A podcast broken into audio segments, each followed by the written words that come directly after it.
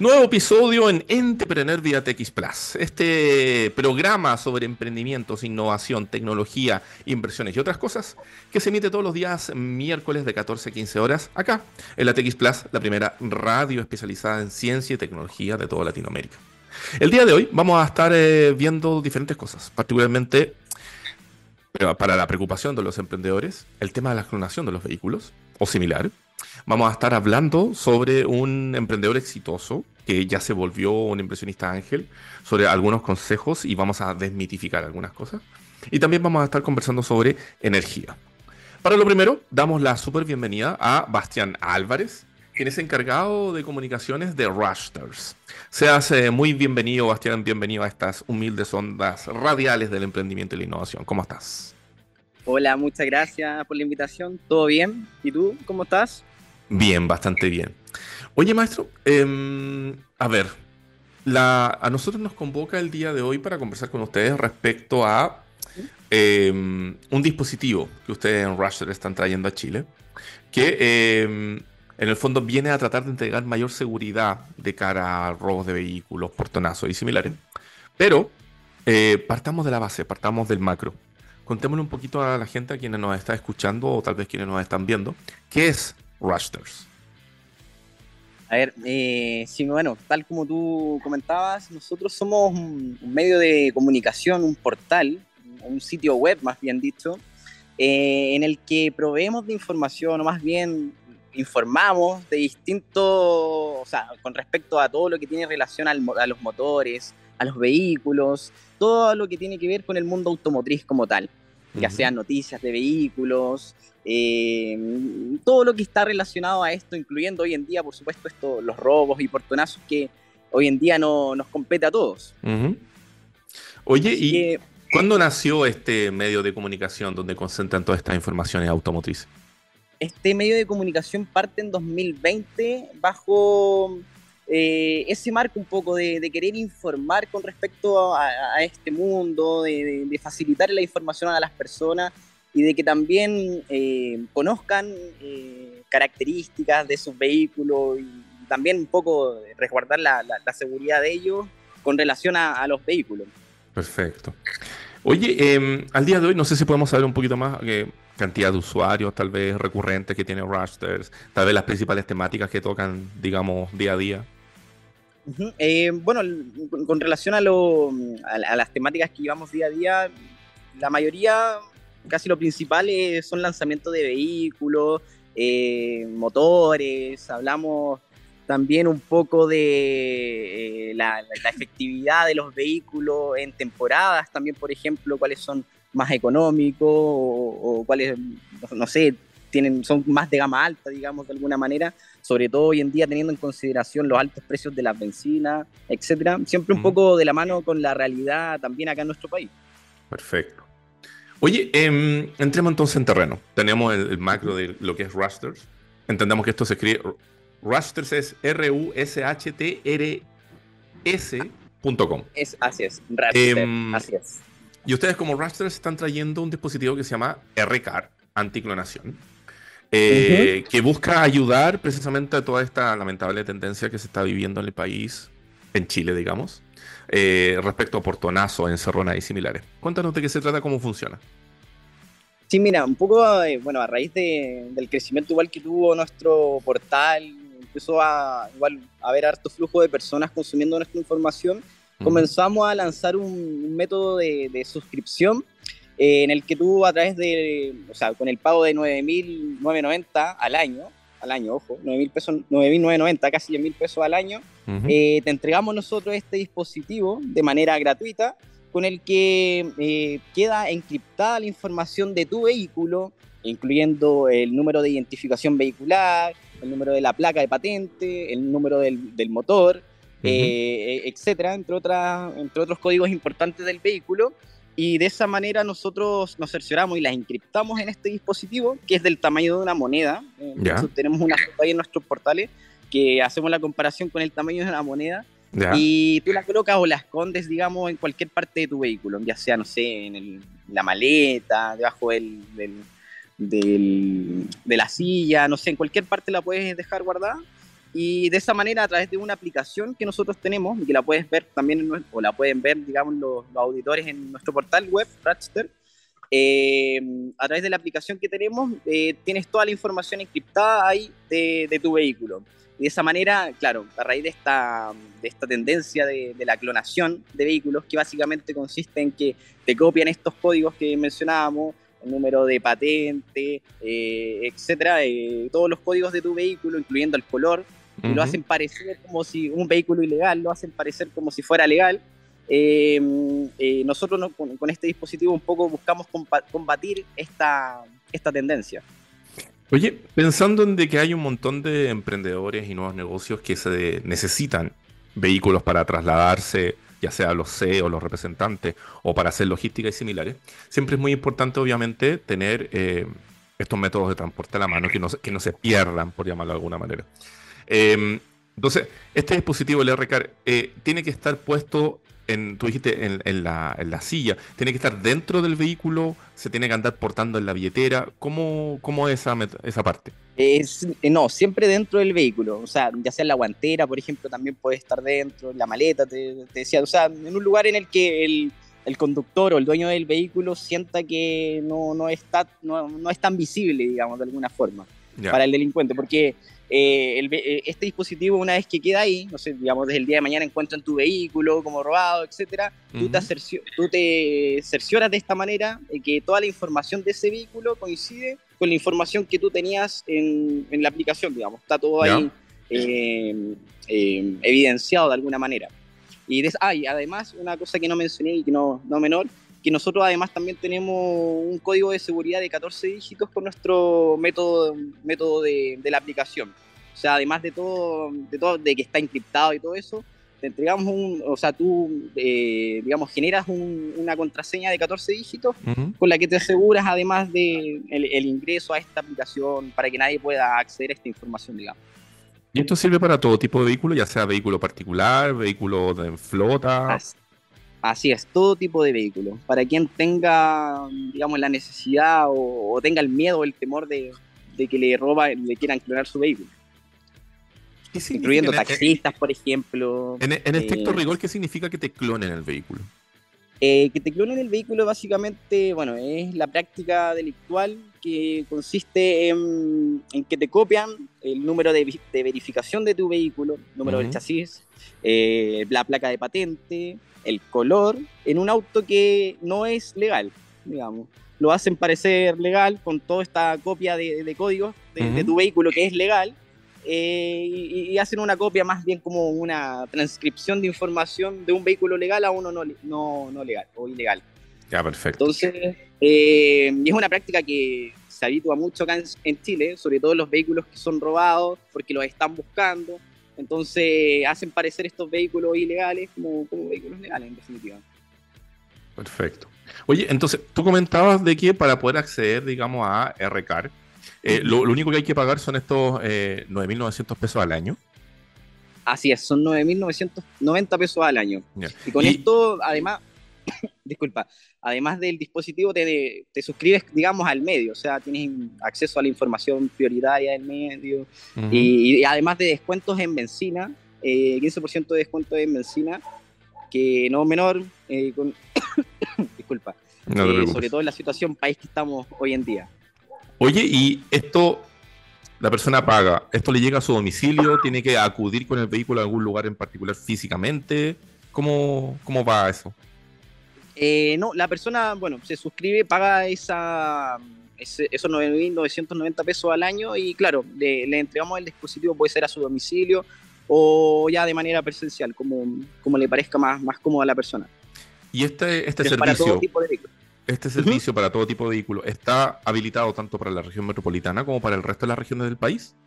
Eh, sí, para todo Chile en general, para todo Chile. Porque sabemos que es una problemática que no afecta solo a la región metropolitana, sino que también se generaliza.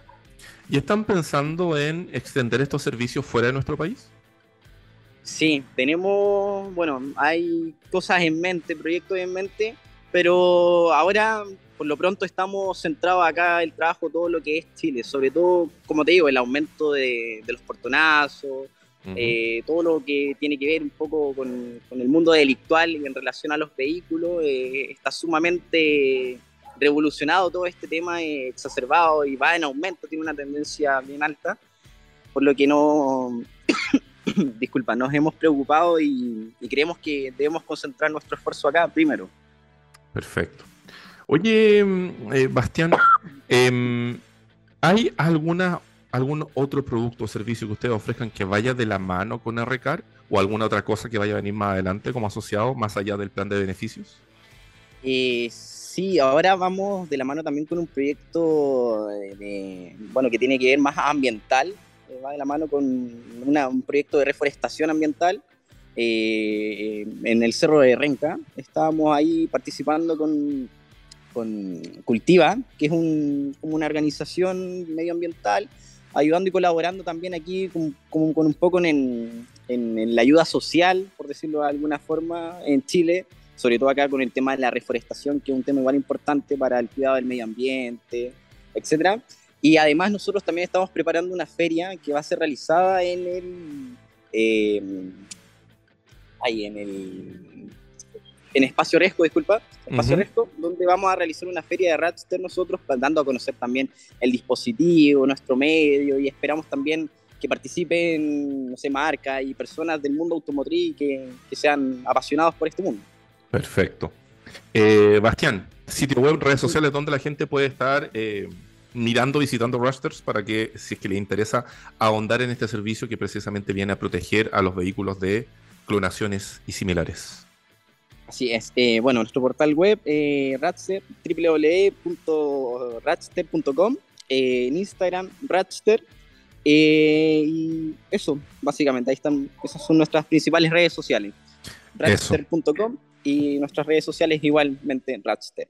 Perfecto. Bastián Álvarez, encargado de comunicaciones de Rasters.com. Muchas gracias por haber estado conversando con nosotros en esta humilde palestra del emprendimiento. Esperamos que les vaya muy bien. Muchas gracias a ustedes.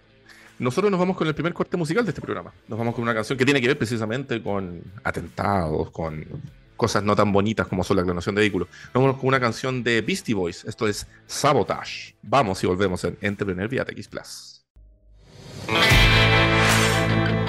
Segundo episodio en este. Segundo episodio, segundo bloque en este episodio de Entrepreneur, eh, donde en el fondo dejamos ver de que nos podemos equivocar.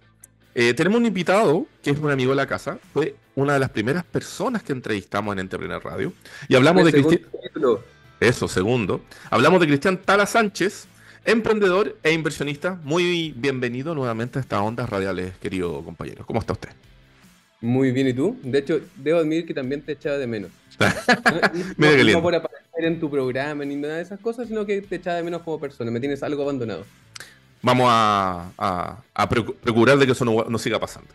Oye, em, ha pasado mucho tiempo desde que conversamos esa vez a nivel radial. En esa época eras eh, CEO, fundador de Pago Fácil, la primera fintech en Chile en ser vendida, digamos, eh, como tal, que obtuvo una muy buena inversión primero por parte del grupo consorcio, después fue vendida. Entiendo que tú ya es un ciclo que cerraste. Y ahora también estás eh, en el mundo del, como inversionista. Em, entonces, la idea de conversar contigo es un poco desmitificar, porque hay mucho humo siempre en, la, industria de los nuevos negocios, de cómo se hacen estas transiciones y cuáles son tal vez las temáticas que vale la pena conversar y que vale la pena compartir la información. Eh, particularmente tú tienes un sitio, que es Cristian Tala, donde en el fondo eh, tú dices de que, y que lo encuentro súper lindo, que es el conocimiento se comparte. Entonces, por eso queríamos conversar contigo. Ojalá poder tenerte como panelista inestable a lo largo de todos los meses. Pero básicamente adentrarnos a eso. Entonces,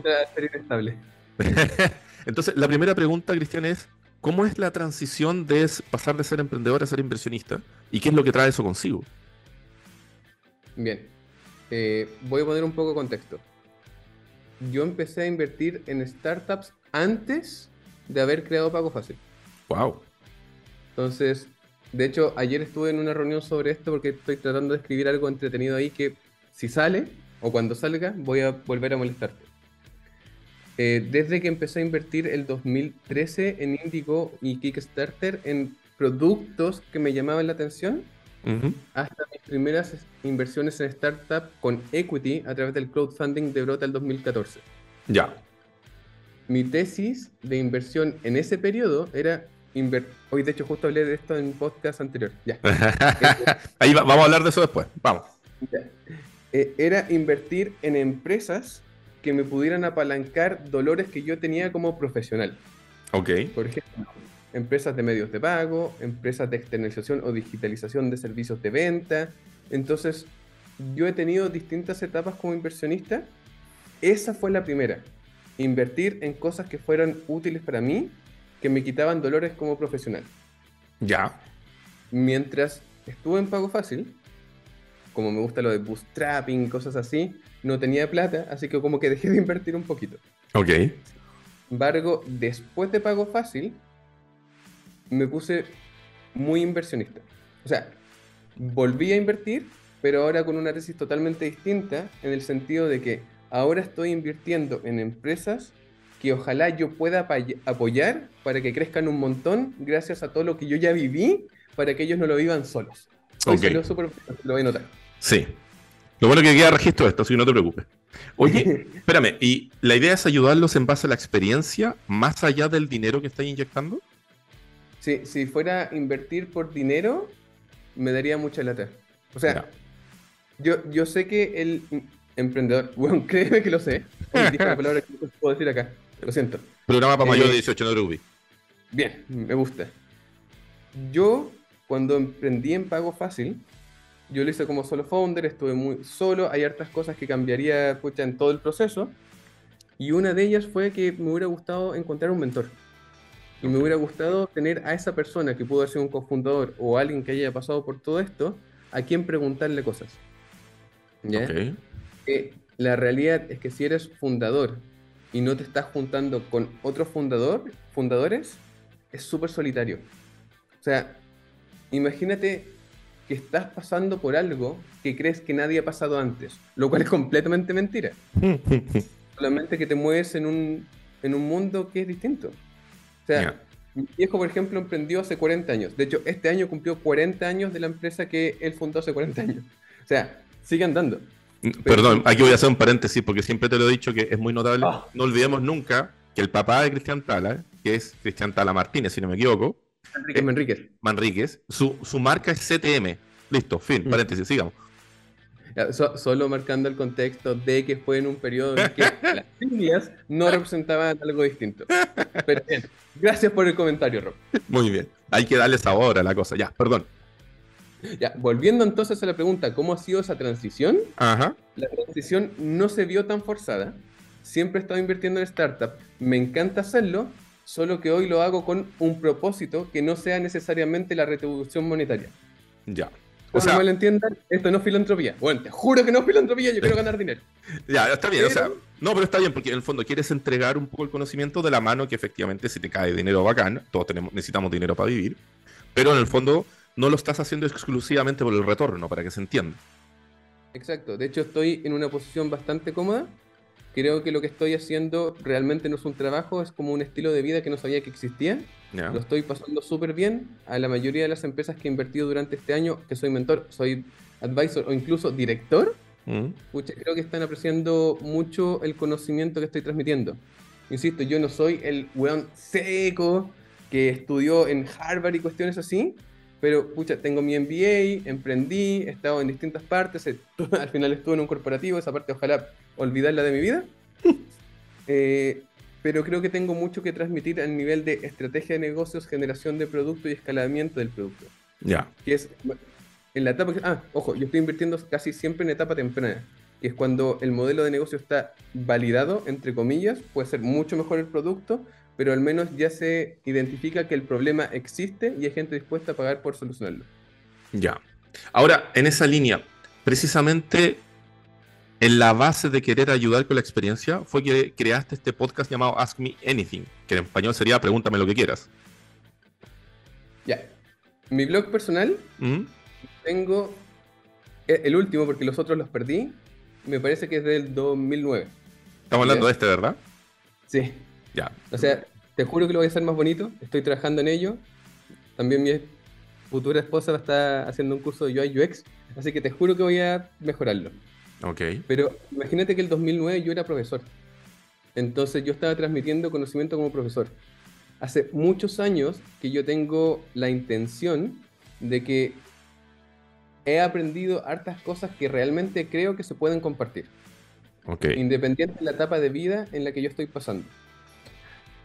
Por lo mismo. ¿Qué tan importante para ti, mero como emprendedor y ahora como inversionista, es importante acceder a este conocimiento sin que sea planteado como algo secreto, como algo al que solamente algunas personas puedan acceder. Si no eres parte de nuestro círculo de founders, no puedes tener esta información. ¿Qué tan relevante es? Bueno, el conocimiento se comparte. sale ahí. Pero no todos piensan lo mismo, Cristian Tara. No, y, de hecho, voy, voy, a notar eso porque voy a dar un, un, par de ejemplos que son bastante entretenidos al respecto. Ya. Yo quiero que el conocimiento llegue a las personas que más les sirva. Mi blog lo tengo hace 13 años. Sin embargo, me di cuenta que durante todo mi periodo de emprendimiento lo dejé votado. Pasé de tener como 15.000 visitas únicas al mes a tener 2.000. Mm. Entonces, claramente, una cosa es que yo escriba para que a la gente le vaya bien y la otra es que la gente que realmente necesita este conocimiento lo pueda adquirir. No me sirve tener un blog que nadie lee. Okay. Entonces, empecé a hacer un par de cosas. Estoy escribiendo dos libros que espero que salgan de aquí a fin de año o ya a principios del próximo. Uno con un editorial y uno de manera directa. Así que ahí vamos a conversar nuevamente. Muy bien. Sin embargo, aún no solucionado el problema de, ok, quiero que este conocimiento igual llegue a las personas que yo quiero llegar. Y empecé a preguntarme, ok, ¿cuáles son las personas a las cuales yo quiero llegar? Primero, ya, emprendedores, o personas que ya están emprendiendo, o personas que quieren emprender. Pero por el otro lado también quiero llegar a inversionistas principiantes. O sea, gente que quiere invertir en estas startups. Y me empezó a preguntar, ¿quiero que sean de Chile o quiero que sean de más países? Ya, mira, la verdad es que me encantaría que mi foco inicial fuera Chile, mm. pero me gustaría llegar a cualquier país hispanohablante. Porque creo que el conocimiento que he adquirido y el que puedo transmitir junto con más personas eh, no tiene esa barrera lógica de Chile. Aparte que el mercado latinoamericano, o sea, lo que están viviendo las startups en los países de nuestro continente, de cierta manera, son similares, ¿o no? Sí, es muy parecido. De, hecho, el dolor que estoy teniendo en Chile es el mismo que alguien puede estar teniendo en Perú, Colombia y México. Mm. Solamente que los mercados son distintos. O puede ser un mercado mucho más grande como el de México, un, un mercado dependiendo del segmento más pequeño como Perú. Sin embargo, ojo, dependiendo del tipo de empresa que estoy teniendo. Hay, por ejemplo, empresas de microlending, que es préstamos pequeños para personas, que es mucho más llamativo, por ejemplo, irse a Perú que irse a México. Entonces, no es que el mercado más grande sea el mercado mejor para tu negocio. Ya, perfecto. Oye, y, ok, entendiendo eso, ¿cuáles son los contenidos, los primeros contenidos que estáis comenzando a resolver precisamente en tu podcast? y en esta nueva línea, digamos, de, de, entregar conocimiento a gente que necesita el apoyo. contarte por qué hice el podcast. Ah, dale. Pensé que quedaba claro de que en el fondo era porque querías entregar conocimiento. Ya, pero viste que eso pasa cuando hay dos personas dispersas haciendo un podcast, ¿cierto? Man, ya. Es que lo que pasa es que recuerda que estamos en un programa de radio y que tenemos una cierta duración de minutos por bloque, entonces, dale. Ya, perfecto. Eh, dentro de esto, ya estaba viendo cómo más o menos llegar a un público más grande, tanto con el libro como con mi blog, y me tocó, o sea, ah, sí, yo llevo bastante tiempo juntándome semanalmente con muchos emprendedores a que me inviten a un café para que hagan sus preguntas. Ya. Solo que casi todas las preguntas que me hacen son las mismas. Lo que por un lado es bueno, porque me dan contenido que escribir en mi blog y no se me tiene que ocurrir de la nada, pero por el otro lado es malo, porque sigo poniéndolo en un blog que nadie lee. Ya de misma semana que me estaba cabeceando, en verdad, ¿qué hago? Eh, me tocó escuchar un par de podcasts relacionados con el mundo del emprendimiento, en el cual está completamente desacuerdo en el contenido. revela, el podcast. Si vaya a tirar la piedra, revela el podcast. No, no es el tuyo, no te preocupes, dejémoslo así. Pero es como, ¿por qué estoy pensando algo totalmente diferente a esta persona. Y ahí me di cuenta, o sea, esta persona, con su podcast de emprendimiento, nunca emprendió. En verdad, ah. no, sabe, no sabe lo rudo que es, no sabe el sacrificio que hay por detrás.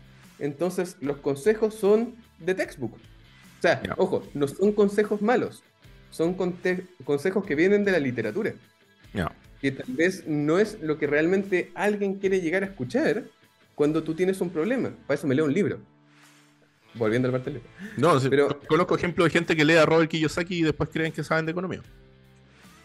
O padre rico, padre pobre, y puta empiezan a comprar departamentos y tienen algunos problemas económicos después. Una cosa así. Me gusta que la gente lea, me gusta que la gente adquiera conocimiento. Lo que yo estoy tratando de hacer con el podcast, bueno, de aquí nace el podcast. Oye, ¿sabes qué? Yo quiero hacer lo mismo, pero no con conocimiento baja- basado en textbook, sino con conocimiento empírico. Ya.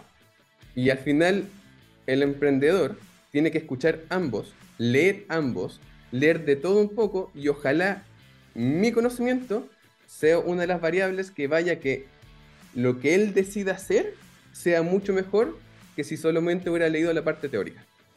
Ya. Perfecto. Así Ah, que, Rob, así fue como empecé con un podcast. Y empezaste con eso, como tú dices, con un recorrido real que es trazable, no solamente de textbook, por lo tanto, se entiende de que tienes conocimiento más empírico por lo vivido. Sí, de hecho, independientemente fuera un proceso largo o no en años, que yo creo que fue relativamente corto, que fueron un poquito más de tres años desde creación hasta la venta de mi empresa, Mm. fue demasiado intenso. Por eso el aprendizaje que yo tuve fue basado en problemas. Entonces tampoco quiero responder diciendo yo lo sé y soy bacán. Quiero responder me equivoqué un montón y con esto, pucha, yo puedo opinar esto otra cosa. Entonces, creo que el aprendizaje mayor viene de errores y no de éxitos. Por eso me gustaría conversarlos un poco con la gente que realmente le sirve. Está bueno. Está bueno particularmente, tú sabes que aquí nosotros en Entrepreneur tenemos libertad de opinión.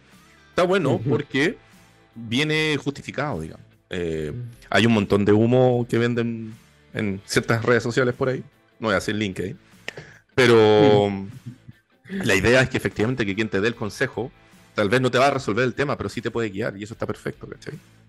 Ah, De hecho, también mi red más popular es LinkedIn y después me di cuenta que mi público objetivo no estaba en LinkedIn. Así que recién el domingo pasado me creé Ujú. una cuenta pública de Instagram. Ah. Y, espérate, vaya a creer TikTok también. Lo creé, ¿Eh? todavía no me atrevo a hacer nada. Voy a... Pasitos de bebé, por favor, pasitos de bebé. Ok. Vamos de a poco.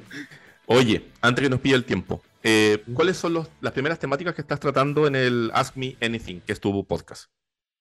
Mira, de hecho eso es un aprendizaje. El podcast lo lancé como un MVP. Ya. Entonces lo más probable es que vaya a tener que encontrar cómo me sienta más cómodo traspasando este conocimiento. El primer y el segundo capítulos, el primero fue de tres preguntas y el segundo de cuatro. El primero duró 10 minutos, el segundo duró 20. Sin embargo, creo que estoy más cómodo con un episodio que dure 10 y que tal vez tenga menos preguntas porque creo que es más fácil llegar al conocimiento. Dentro de los temas que hablamos, Mm. está desde lo que es un emprendimiento, cómo se levanta capital, cómo encuentro el equipo ideal para poder crecer o qué es lo que nos me estoy fijando, por ejemplo, para invertir, hasta como por ejemplo mi proceso de venta de la empresa y terminando incluso con eh, cómo poder ser un mentor.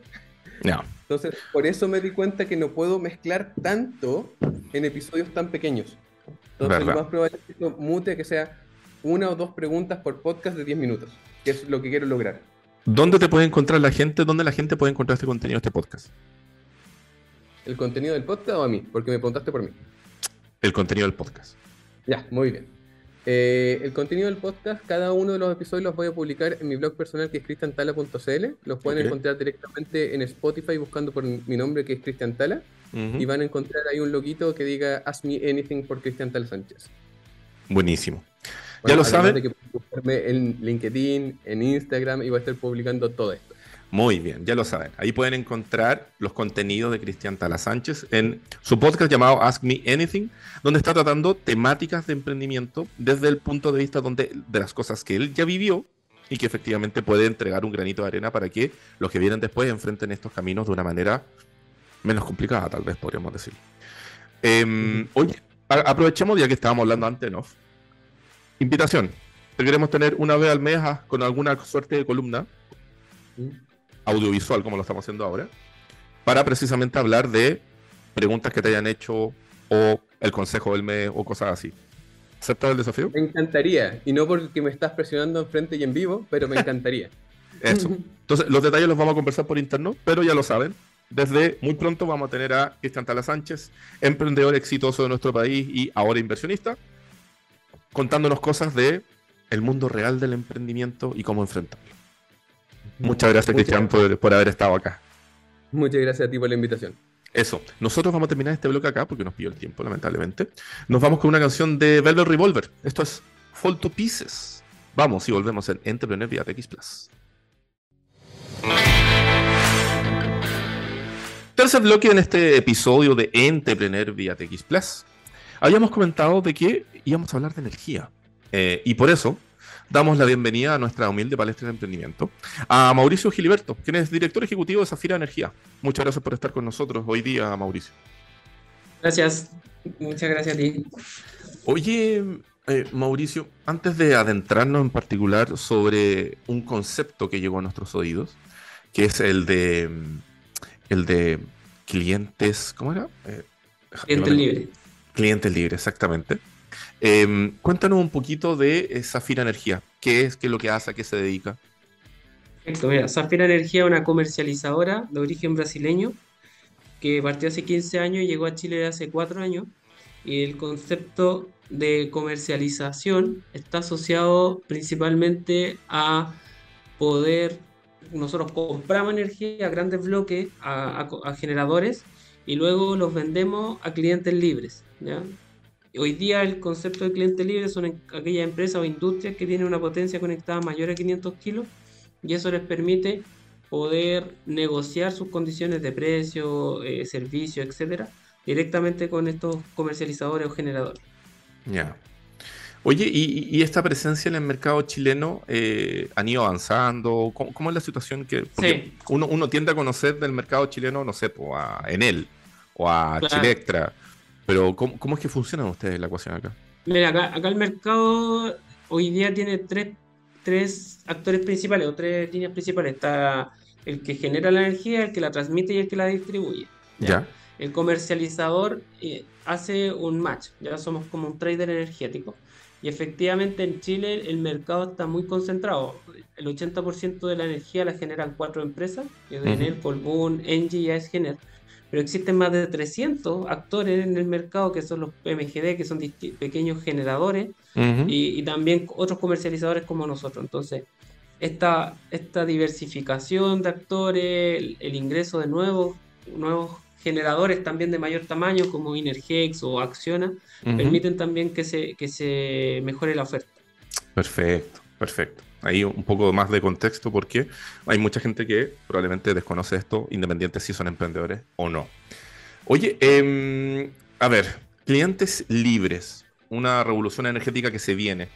Em, no sé si nos puedes contar un pelito de, lo que esto significa. Estábamos mostrando recién en pantalla un poco el mercado libre de energía, digamos, pero no sé si podemos ahondar en esta otra temática.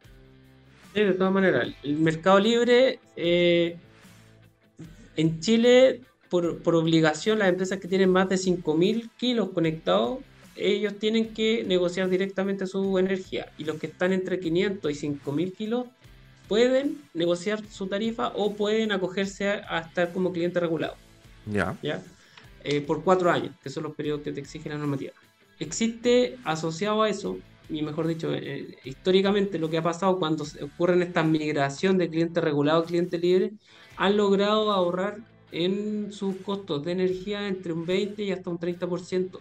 Por lo tanto, debido a que tienen mayor oferta, debido a que también cada uno de los suministradores generadores ven las condiciones de riesgo de este cliente, el punto de suministro, que tal vez está más cercano a alguna planta de inyección, etc.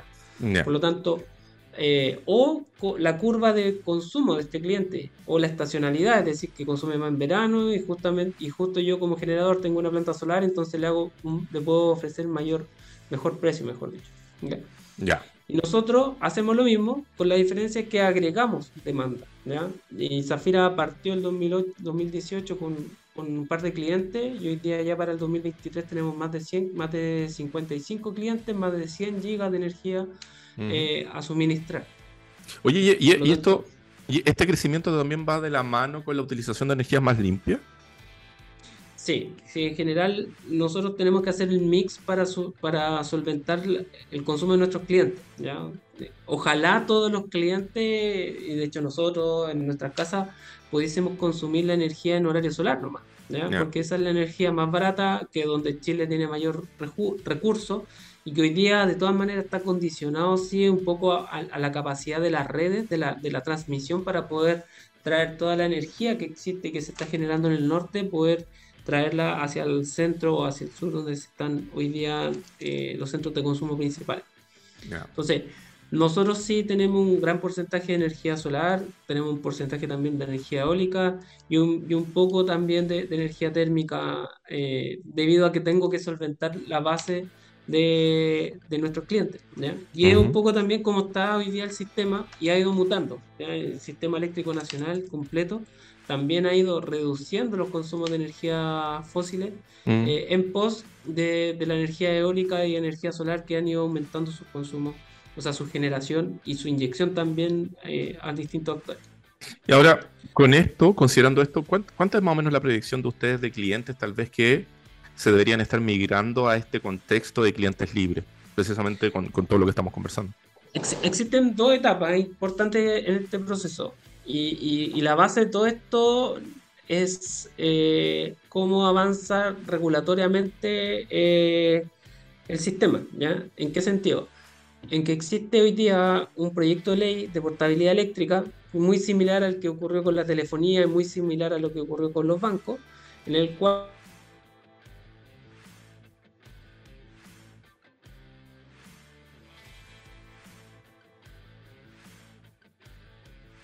cual tú como usuario puedes, eh, hoy día como cliente regulado, solamente podemos, podemos optar a, eh, a una tarifa fija que la establece la, eh, la distribuidora en función de, la, de los suministros que logró y las condiciones de contrato que logró en las subastas. ¿ya? Entonces, en función de eso, la, idea es que se pueden aumentar mucho el mercado, porque mientras más pequeños son los clientes, mayor cantidad de clientes hay. Entonces, hoy día el mercado son cerca de 3.000 clientes libres y lo que se está ampliando es sobre 100.000 clientes que podrían entrar a negociar directamente sus tarifas y sus condiciones y solicitar certificados de energía renovable, etc. Ya. Em, y considerando esto, los las startups, los emprendimientos, podrían tener la posibilidad también de migrarse, digamos, a esta nueva condición de cliente libre? ¿O, son muchas las cosas que tienen que empezar a considerar a nivel técnico de implementación que podría detener este proceso? No, para nada, para nada, al contrario. O sea, hoy, si hoy día hay una empresa que tiene o una startup que está consumiendo energía sobre 500 mil pesos o un millón de pesos, ya es una, un potencial cliente eh, recomendaciones para lograr mejores servicios, mejores, eh, eh, mejores precios también, que tengan un consumo, una operación lo más solar posible, que tengan tal vez capacidad para implementar vehículo eléctrico de, o, almacenamiento también, batería. entonces, esas condiciones permiten gestionar mejor el consumo y permiten también eh, o instalar paneles solares también. Entonces, cuando, cuando una startup quiere ser sustentable eh, o se vende también que, que, hace productos sustentables, es importante también definir de dónde viene tu energía, la energía que estás utilizando. Entonces, si ellos pueden autogenerar una gran fracción, eso es obviamente a través de, de paneles fotovoltaicos, sobre todo, eso es importante para validarlo y segundo, que si tienen un contrato de energía, que este contrato de energía también venga con certificado o que venga validado de que son suministros 100% renovables. Ya, perfecto. Ahora, eh, en caso de que, por ejemplo, alguien esté escuchando o viendo esta entrevista, le llama la atención esta modalidad, ¿existe la posibilidad que ustedes lo puedan asesorar y acompañar en el camino? Sí, sin, sin problema.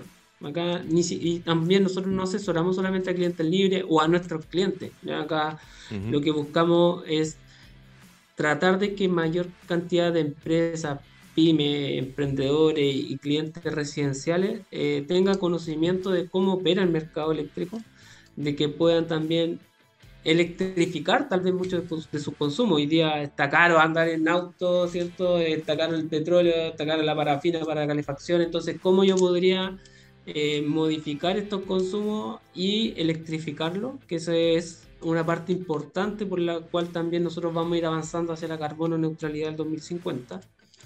Y, los mecanismos que existen. Hoy día hay fondos eh, desde la Agencia de Sostenibilidad Energética, fondos desde Corfo también para desarrollar proyectos, para asociar proyectos energéticos eh, y de innovación y también de, de sostenible. Perfecto. Eh, sitio web, redes sociales, ¿dónde los pueden encontrar ustedes para responder tal vez algunas otras preguntas de organizaciones? Zafiraenergia.cl con S. Y mm, ahí nos pueden encontrar y en redes sociales también somos bien activos. Así que la invitación es esto, a entender cómo opera el mercado, a, asociarse también con el mercado eléctrico, que es un mercado que está llevando mucho de la innovación. O sea, en el mercado eléctrico se habla de almacenamiento, hidrógeno verde, eh, energías renovables, que ya también no es tan innovador, pero en su momento, hace un par de años sí lo fue, como la energía solar y la eólica. Entonces, la idea hoy día es asociar y, llegar con una mejor cantidad de productos innovadores, de servicios asociados también a estas necesidades que vamos teniendo. Perfecto. Eh, Mauricio, muchas gracias por haber estado conversando con nosotros esta tarde.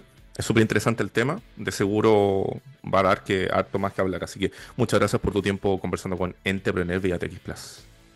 Perfecto, muchas gracias a ustedes, que estén bien.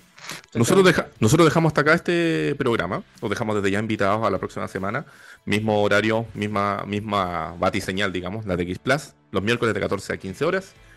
Eh, nosotros nos vamos con una canción de White Stripes, esto es Black Math. Esto fue, damas y caballeros, Entrepreneur vía TX Plus. Hasta la próxima.